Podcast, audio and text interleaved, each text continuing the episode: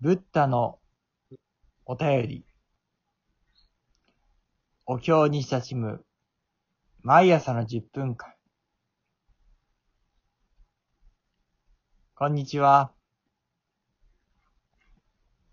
こんにちは。こんにちは。日曜日のトーク。えー、本日は、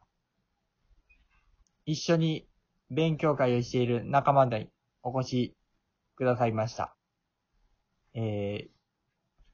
三人文殊というお経の勉強会を、これは5月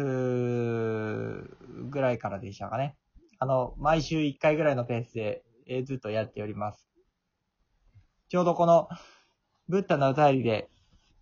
三部経を配信していますけれども、それと同じぐらいのペースで、大経をゆっくりゆっくり、漢文、書き下し文と、現代語訳まで確認したりしながら、えー、三人でゆっくりと、えー、今も読んでいます。そんな中で、えー、こうして、お経にこう、本当に、触れ合う。ただ触れ合っていく。その中でこう響いてくるものがあるんですけれども、そんな勉強会しながらの、こう、やってみてどうだったかなという、この、それぞれの声といいますか。そんなところを、今日は、えー、お届けできたらなということを思います。で、改めて、えー、かよさんとゆうさん、よろしくお願いいたします。よろしくお願いします。えー、それでは、まずじゃあ、かよさんの方からちょっと、三人文字こう、やってみてどんな感じだったかなというのをちょっと話してもらってもいいですか？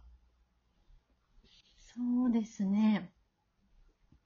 最初に三人、最初から三人文字をやろうって言ったわけではなくて、なかなか大経、大経を読んでみたいな、ゆっくり読んでみたいな、その、森さんのと一緒に読んでみたいなっていうところから、こう、始まっ、この三人で始まったわけなんですけれども、まあ偶然その三人文殊っていう勉強の仕方を教えてくださる人がいて、うん。その、お互いにこう学び合うっていう勉強方法なので、その、とってもいいなっていうふうに思って、その、いろんな勉勉強のスタイルがあるんですけれども、やっぱりその、詳しい、あの、まあ、先生方からこう話を聞聞いたり、ただこう、その、一方的な形のが多か多かったので、その、聞くだけではなかなか身につかないし、自分自身一人で、あの、コツコツ勉強できるタイプでもなかったんだけれども、その仏教は学びたいという気持ちがある中で、この三人文殊だったら自分でもできるんじゃないかな、やってみたいなっていう思いで、あの、あの、試しに、あの、はじ、一緒に始めました。はい。ね、え、長いですか？もうちょっと話します。あ、よかったえっらと、そのうん、三人文字の具体的なやり方というのをご方紹介していただけたら、はい、と思います。と、三人文殊でどんなことしてるかというと、まず、あの、漢文を、そのまま原文の漢文を書き下し文、えー原文の漢文を読みます。え音読をします。それを三人順番に行います。でその音読の量、量はあの短めに、ちょっとその長くならない程度に短めのそのセンテンスを決めて、その中で漢文を読みます。そして他の人が、漢文を読んでるのを聞きます。それを3回繰り返します。そして、その後が面白いんですけれども、その後、えーその漢文を見て、それがどんな意味なのかを、私の役、主役に挑戦します。で、それは、その間違ってるとか、そういうことは気にせずに、あの、自分の感じたままに、あの、役、役に挑戦します。でも意外とその漢字って意味があるので、それを、あの、漢字の意味からこう、想像を膨らませて訳してみると、意外とあの実際の医訳と比べてみても違いがなかったりとか、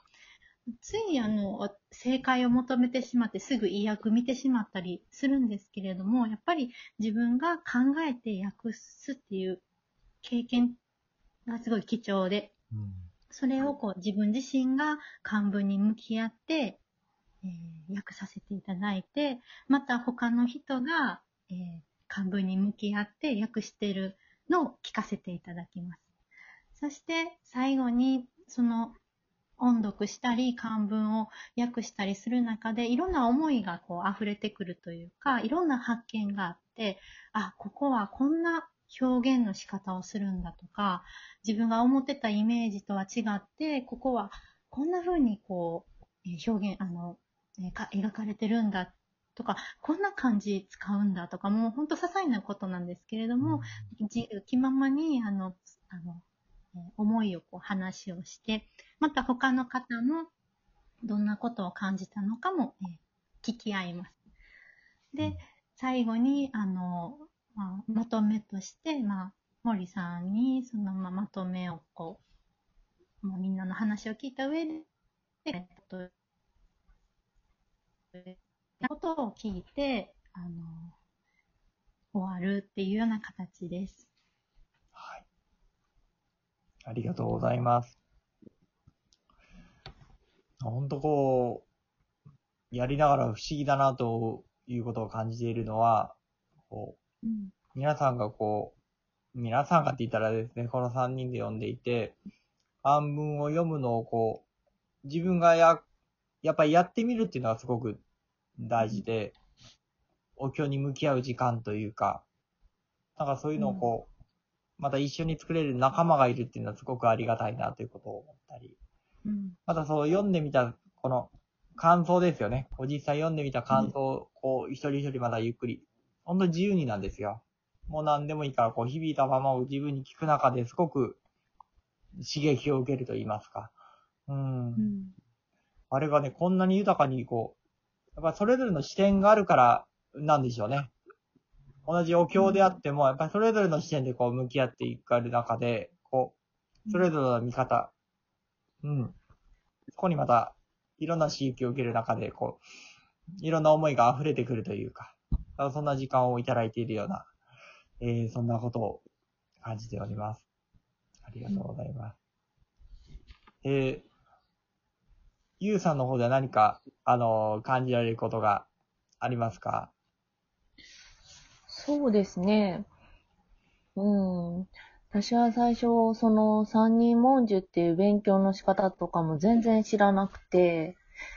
そもそもその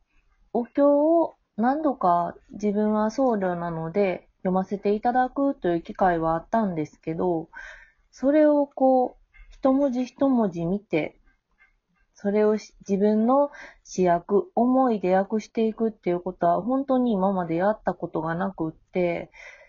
さらにあの漢文を訳すということで、ものすごく最初戸惑いまして、私はできるだけこう漢文から離れよう、離れようなんていうことを考えたりとか、あと、やっぱり勉強会ということで、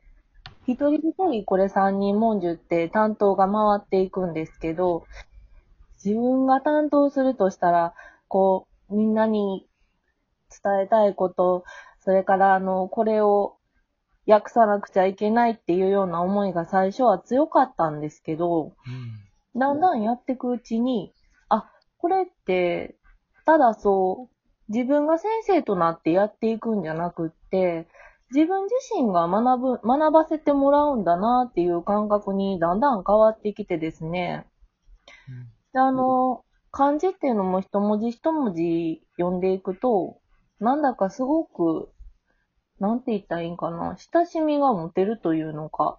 一文字に、一つの漢字にものすごく意味があって、そこからどんどんどんどん、こう想像力が広がっていくっていうのがとっても楽しくって。で、また、まあ、あの、この三人文殊始めたのは、コロナの中でっていうこともあったんですけど、なんだか、あの、私は、かよさんとは以前から知り合いだったんですが、あの、まささん、毛利さんとは、この三人文殊で初めて出会わせていただいて、なんだかね、すごくありがたいというか不思議なご縁をいただいてると思うんですよ。